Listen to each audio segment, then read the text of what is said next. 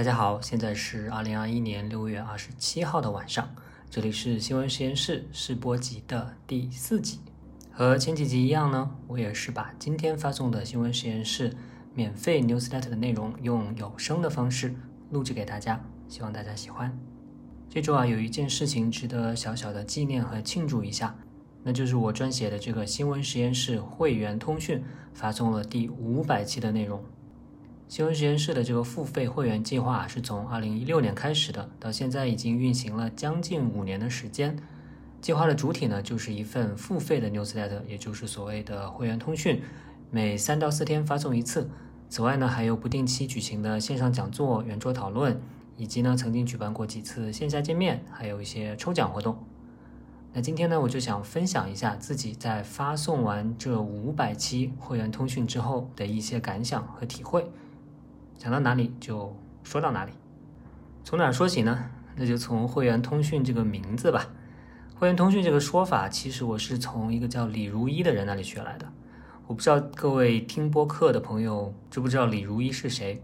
其实呢，李如一发起的这个 IPN 播客网络是中文播客界的重要先驱之一了。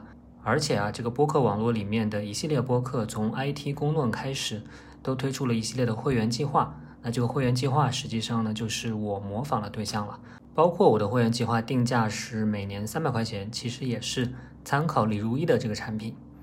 说到这个名字啊，很好玩的是，很多人会把会员通讯说成是会员通讯录。其实呢，通讯录的意思应该是类似于电话号码簿的那种，对吧？所以会员通讯录呢，其实是一个我这边所有会员的一个电话号码或者是微信号的这么一个结集。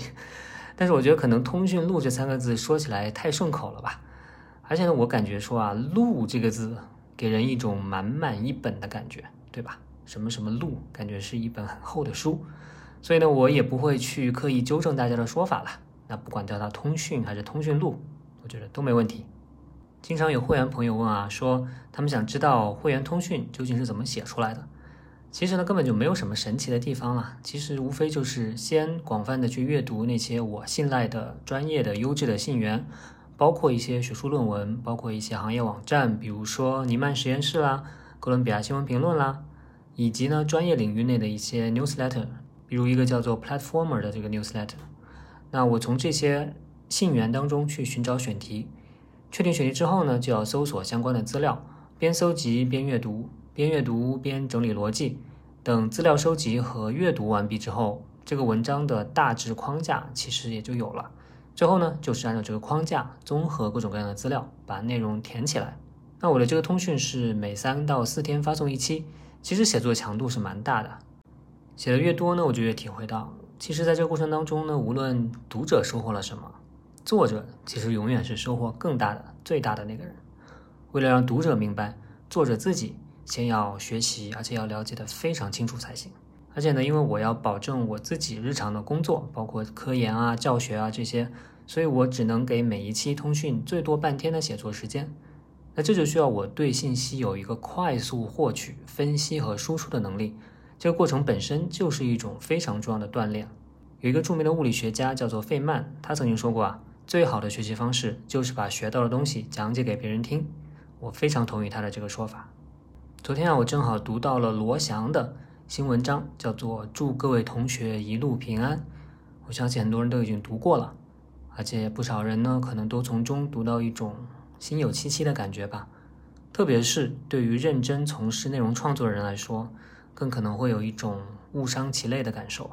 罗翔在文中引用了英国诗人科勒律治的一句话，叫做“到处是水，却没有一滴水可喝”。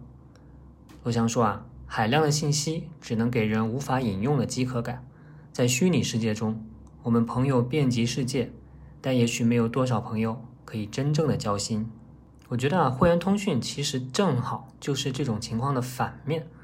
它提供的内容是有限的，每周呢只有两期左右，每期呢只有三四千字。但我希望啊，几乎每一个字都是清冽的甘泉。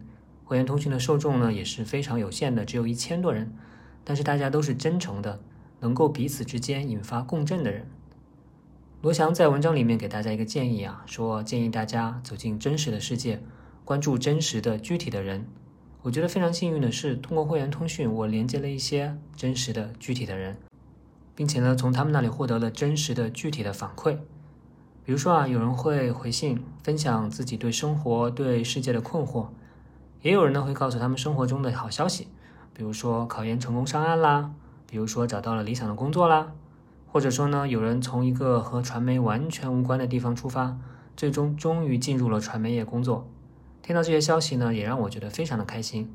虽然我不确定自己的会员通讯到底有没有帮到他们，但我知道自己分享的这份喜悦是非常确定的。当然了，也有人会说，因为人生状态的变化，比如说工作变得非常忙啦，或者呢，有人说自己对传媒行业彻底心灰意冷了，所以呢，就选择不再续订了。我也非常理解，因为人生嘛，总是有不同的阶段，也欢迎他们随时回来。有一些人会跟我提到“陪伴”这个词，我想呢，在这样一个不确定的年代，定期发送的邮件本身其实就已经是很重要的陪伴了。上个星期呢，我在会员群体当中做了一个问卷调查，我把调查结果做成了一个长图，链接呢放在 show note 里面，大家可以去看，里面有一些具体的统计数字，也有大家的一些反馈和摘录。总体来说，大家对会员通讯还是非常非常满意的。各方面的这种满意程度都很高，那我也非常感谢每一位支持过会员计划的朋友。接下来呢，我想念一念大家在调查问卷当中给我的一些文字反馈，因为有的朋友写的确实是非常的让我感动，就特别想念出来和大家分享。比如说啊，有朋友说，谢谢方老师还有会员计划一路陪伴我从大学出国读研，再到现在工作。无论是学习中的小组作业，或是论文选题，再到现在的工作，会员通讯都对我有着启发和影响。那我看了这条，我就觉得我自己挺感动的，因为这个会员计划成了陪伴他的人生，从国内读大学到出国读研，再到现在工作，可以说陪伴他度过了人生中重要的一些经历。另一位朋友呢说，借用播客晚风说的台词：“持续陪伴，偶尔启发。”有一位学理科的朋友说啊，对于学理科基础学科、从事软件行业的本人而言，新闻实验室和我之前发起的另外一个叫证见的这两个项目，参与构建了他个人知识体系中社科部分的版图。虽然这些知识短期内不能产生金钱上的收益，但是对培养健全的思考习惯和整全的通识能力大有裨益。确实啊，让我没有想到的是。会员通讯的一些订户其实是理工科的学生，或者是理工科的这个从业者。他们大多是因为非常关心信息的质量，或者是关心对一些热点议题的解读而加入了会员计划。我希望呢，这些内容能够满足他们的需求。这位朋友提到了短期内不能变现啊，这个另外一个朋友也这么说，他这么说的。最近发现啊，还是这些跟工作无关、看起来不实用的东西。支撑着我继续做不好玩的事情啊！这些暂时对我来说不能变现的宝贝，空气、晚霞、书、新闻实验室，谢谢你们！哇，这句话其实写的蛮浪漫的。虽然说我的这个东西对他来说不是实用的东西，但是如果能像空气、像晚霞、像书一样陪伴着你，在你生命中占有这样的位置，我自己也觉得很荣幸了。还有一位朋友写的非常长啊。我在这儿也很想读一下，很高兴在大学期间一直有您的陪伴，我感到无比幸运。刚进入大学的时候，怀着理想主义精神，选择了新闻专业，成为了学校里面最少人数专业的一员。但人数少呢，也意味着自己的机会多。大学期间有无数次让我实践拍摄活动的机会。大二的第一个学期初，通过朋友圈网友的分享，让我知道了新闻实验室，因为内容。让我选择成为了邮件的订阅用户。每一封邮件的一点学术信息，都是我所处的技能学院的学生很难在课堂中获得的。通过邮件的知识与校内课程的课程教学，也因为对新闻的热爱，让我在大学期间得到了非常大的提升。父母很多年不见的朋友，在见到我都会感到惊讶，认为我换了一个人。我想这是对我的认可。我清楚地感知到这是我的成长，成长的原因。很重要的一部分因素是因为知道了媒介食谱，什么要吃，什么不要吃。之前在知奇老师的一次线上讨论上啊，对啊，我请过随机波动的张知奇来做一次线上分享。那在那次线上分享之后呢，这位朋友第一次成为了志愿者，学会了整理资料，也知道了如何做一名编辑，也初次感受到了论文架构。专科学校中信息检索本不在教学计划中，我们更多偏向去实践拍照与制作视频。就是这样，邮件理论与线下实践的大学生活，虽然很累，但我知道自己离新闻一点点在靠近。去年疫情期间的线上讨论正值我即将迈向毕业班，内心难免焦躁。但您请陈荣辉老师啊，这是我请到了一名非常著名的新闻摄影记者，我请他呢讨论了新闻摄影这一块，其实让我知道了方向。目前呢，我在上海一家媒体已经成为了一名稳定的实习生，负责现场直播摄像，也算是给今年即将毕业的自己选择的下一处学习之地。加油，方老师，我们都在路上。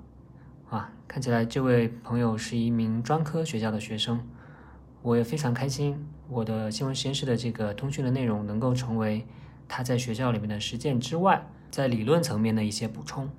还有一位朋友说，会员计划能做到的是在热点满天飞的世界里面慢一点，提供事件的梳理和背后原因的深度挖掘。会员计划最让我受益的是提供思考分析问题的框架。那我觉得这一点确实就 get 到了我最想传达的东西。实际上，具体的内容都没那么重要。我最希望启发大家的就是这样一种如何看待和分析事物的一个框架。接下来，这位朋友说他很快就要成为我的学生了。他这么说的：会员计划提供了追踪最新学界和业内热点的窗口，让跨专业申请新传硕士的我开拓了眼界。我的 personal statement 里面的很多灵感和思考都得益于会员计划的文章。能够成功的申请到 LSE 和港中文的新传专业，新闻实验室会员计划大有功劳。下半年我要来 CUHK，也就是香港中文大学新闻读研啦。那我也非常期待在课堂上面见到你。哎，大家写的反馈都太好了，我真舍不得不读。比如还有位朋友说，前段时间看十三幺的时候，不经意听到徐老师提到知识上的亲密感，一闪而过，不太记得是不是原词了。最近反思这件事情的时候，就会想到新闻实验室会员计划提供的内容。我们平时说的 intimacy，也就是这种亲密感，似乎想到都是 physical 或者 emotional，也就是身体或者是情感上的这种亲密感。但是经常被忽略的 intellectual intimacy 也很重要，也就是这种知识上的亲密感也很重要。知识的匹配产生的幸福感或许更绵长吧。感恩认真做内容，为我们提供 intellectual intimacy 的方老师。啊，我觉得你这个这段话把我的这个会员计划能够起到的一点作用提升到了很高的一个层次了，也谢谢你。还有位朋友说，行为实验室像是一个老友，在每次心力交瘁、怀疑自己的时候，给你力量、鼓励与支持。还有位朋友给了个很精妙的比喻啊，他说，个人感觉每一期会员通讯就像是一副降噪耳机。他给读者输出了一种更为理性、平和的声音，并提供了一个帮助读者去思考的空间。